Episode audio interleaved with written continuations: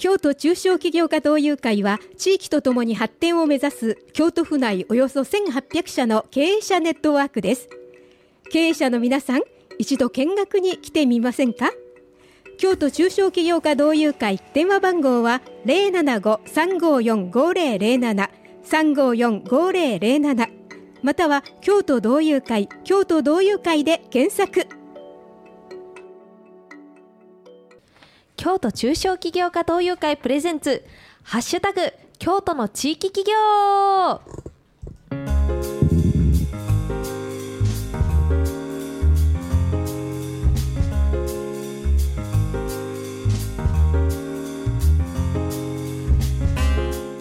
就職活動を控えた現役大学生である私久保田咲が京都の地域企業で活躍されている企業の方々をお招きして京都の中小企業地域企業ってどういう企業というところから京都の企業について学びながらその魅力を探っていきます、えー、それでは今回もゲストの方に来ていただいております。自己紹介をお願いします。はい、えー、皆さんこんにちは。え株式会社メディアクリエイツの代表取締役北野典子でございます。よろしくお願いします。はいよろしくお願いしますえー、北野さんは、えー、京都中小企業家同友会の中業支部の支部長をされておられます。はい、はい、えー、っと、えー、北野さんの経歴がね、はい、あの面白いというお話をね ちょっと先に聞いていたので少し教えていただけますでしょうか？はいえー、っとですね、あの私は今あのホームページやネットショップのあの制作の会社をしているんですけれども、はい、そもそもあの大学を出てから証券会社に入ったんですね。はいそこから、ね、はい、なぜ急にと。であの、はい、2年ぐらい証券会社にいたんですけれどもちょっとお仕事が合わなくて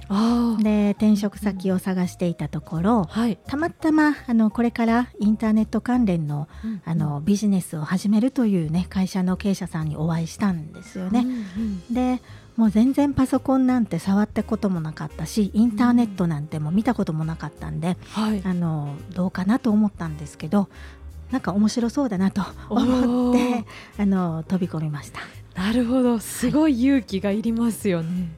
はい、そうですね、うん、なるほど。そんな経歴をお持ちのね北野さんということなんですけれども。では現在のですね現在の会社でどういうことをされているのかということについてもお話しいただけますでしょうか？はい、えー、そうですね。主にあの中小企業さんのウェブサイトを作成させていただいたり、はい、あの EC サイトの構築をさせていただいたりあと IT 関係のあの研修とかあの講座をやらせていただいております。はい、なるほど。ありがとうございます。えっと、先ほどちょっとお聞きできなかったんですけれども、はい、あの北野さんの経歴の中で、はい、えっと、市場商店街のホームページを作られてたことがあると、お聞きしたんですけど、はい、ね、そんな経験も生かされての現在のお仕事だと思うんですけれども。はい、ね、そうですね。あのそもそもあの私は阪神・淡路大震災があった1995年の時に、はい、そのこれからインターネットの事業を始めるという会社に転職したんですね。はい、でその時の私がどんな仕事をしろと言われたかというと、うんうん、あのインターネットカフェの立ち上げをしなさいということだったんです。はい、で日本にはね全然なくてアメリカでねちらほらあってたみたいなんですね。なるほど。でそこのまあマネージャーとして立ち上げをしろというのが私のミッションだったんです。はい、でまあ本当大変だったんですけども、うん、全然あのその時一般家庭にはインターネット来てなかったんで、ね、なるほど、はい、企業さんにもほとんど入ってなかった時代だったんで、うん、あの回線を引くとこから始めまして立ち上げました。なるほど、はい、そうなんですね。でそこで、はい、あのね、インターネットカフェというものを立ち上げたんで皆さんこうホームページを見に来はるんですね。うんうん、であのそのホームページっていうのがこれどうやって作るんだろうなっていうのに私興味が湧いたんです。うんうん、はい、でその時にあの大学生のねアルバイトの人がいっぱい来てたんで、うんうん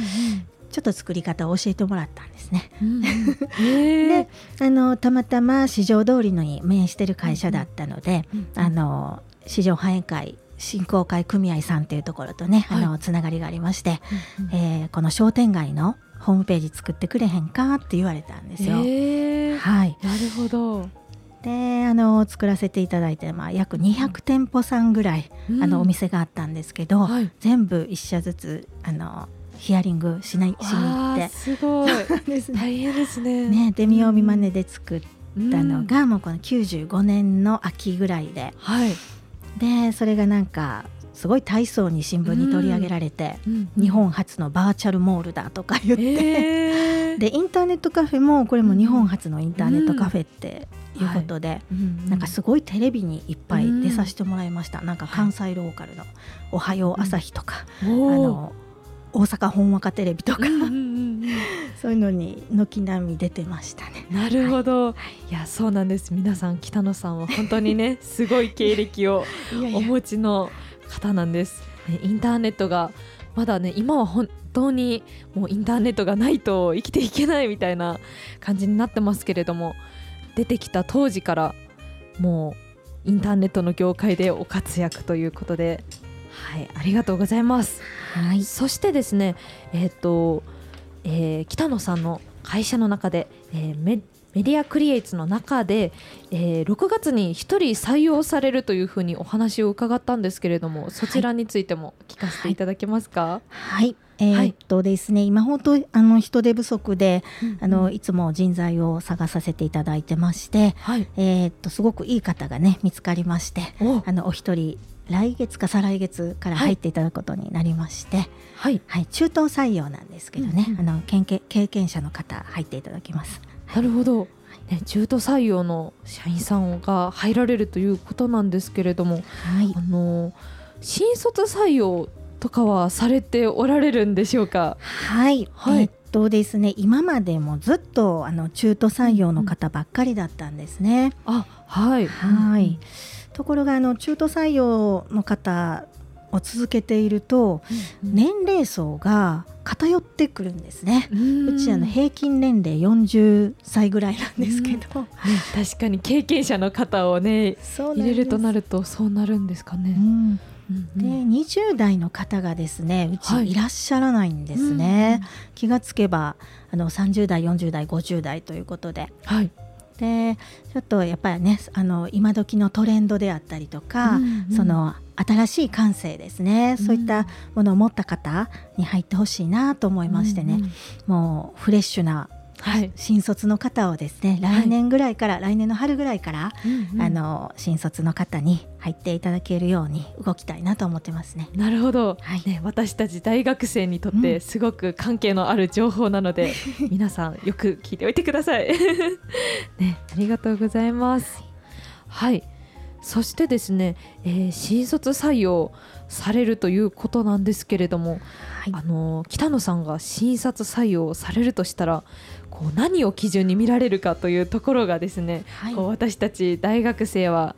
気になるところなんですけれども教えていただけますでしょうか？はい、えっとですねあのやっぱり私たちデザインとかプログラムをやってますので、はい、どうしてもそういうねもうすでに経験のある方に来てもらいたいなと思うんですけれども、あのでも一緒に仕事してる間にねその覚えてもらえると思うので、もう必ずしもあのそういったプロフェッショナルな方じゃなくても大丈夫なんじゃないかなと本当に思うようになってきてます。であのなのでねとはいえやっぱりね勉強していただきたいので、うんうん、あの好奇心が旺盛で、うん、で何かものづくりですよね。あのものづくりが好きな方とかあの綺麗なものが好きな方ちょっとデザインとかねそういうのき、うんうん、あの好きな方に、うんうん、あの来ていただきたいなと思ってますね。はい、はい、なるほど。ありがとうございます。そしてですねあのあのいろんな経験をされてきてあの、ね、一度証券会社を辞められたりであったりとかね、あのインターネットカフェの創設だったり市場商店街のホームページを作られたりといろんな経験をされている北野さんにお聞きしたいんですけれども学生のうちにやっておいた方がいいこととかアドバイスなどありますでしょうか、そうですね。あの本当に学生の時じゃないとなかなかできないということもたくさんあると思うんですけど、はい、あのせっかくね京都に皆さんいらっしゃるので、うん、あの京都にはねあの自社仏閣であったりとか美術館や博物館ですね、はい、そういったあの素敵な場所がたくさんありますのでできるだけそういうところに行ってあのたくさんあの見ていただいて感性をね、磨いていただきたいなと思ってます。のやっぱりその私たちのようなデザインをする仕事ですとあのやはりこう自分が見たものでないとアウトプットできないっていうね、うんうん、ことがありますのでどんどんあの刺激を得てあの美しいものを見て、うん、感性磨いていただきたいですね。なるほど、はい、ありがとうございます。ね、綺麗なものを見てセンスを磨くっていうところなんですけれども、ね、すごく私もそれをお聞きしてその通りだなって思ったんですけれども私もあの学生団体をやっておりまして、はい、そこでイベントを開催したりするんですけど、そこでこうポスターとかを作って宣伝したりするんですよ、はい、そういうのも私もちょっとやったりしてるんですけれども、はい、なんというかこうなかなかデザインとかが難しくてでもこううまく作れたなって思う時はやっぱりこう自分が前に見たいいものをちょっと取り入れたりとかしてる時なので、うん、ね、本当にいいものを見てそれをアウトプットするっていうのが、はい、ね、本当にデザインで大事だっていうのを、ね、プロの方に言っていただけて、ね、本当にあ自分の思ってた通りだったんだなって思いました。ですね。あの私もあのね、街を歩いててチラシがねよく刺さってるんですけども、うんうん、あこのチラシレイアウトいいなとか、うん、色合わせが綺麗だなと思ったらもう全部持って帰るんですよ。うんうん、勉強のために。そうなんですよ、はい、でファイルにねあの、うんうん、挟んどくんですね。ファイリングしていくんですね。はい、で自分の仕事で何かデザインでねちょっと色の合わせ方迷ったりとか、うん、レイアウト困った時にパラパラっと見見直して、うん、で参考にしたりねしてます。うん、真似をするというよりはあのまあ、自分の中にまずねインプットして、でそれを自分のフィルターの中にかけてそれをアウトプットすることであのなんて言うんでしょうかね、うん、自分のあのオリジナリティが出てくるんじゃないかなと、がどんどんどんどんねあのデザイン見ていってほしいですね。はい、なるほど。ありがとうございます。ね私もそのお話を聞いてあの駅とかにもたくさんポスターが置いてあったり大学にもポスターが積んであったりするんですけれども、うん。はい、あのどんどんもらっていこうと 思いました。はい、ね。はい、そしてあの京都せっかく京都にいるのでたくさん綺麗なものを見た方がいいということだったので、ね、あの美術館とか美術展とかもあるので、うん、はい。ね、ぜひ行ってみようと思います。はい、なんというかこうなんですかね。あのこう美術展とかお寺の中で開かれてたりする時もちょっと敷居が高いかなと思ってスルーしてしまったりとかもあったんですけれども、はいね、これからは行ってみようと思います。はい、ありがとうございます。そしてですねあの最後にお知らせを持ってきていただいたということでお願いできますでしょうか？はい、えー、京都中小企業家同友会ではあの皆さんのね大学生の就活に役立つようなあの情報がたっぷり詰まっている京都滋賀仕事ナビというね、はい、ホームページがございます。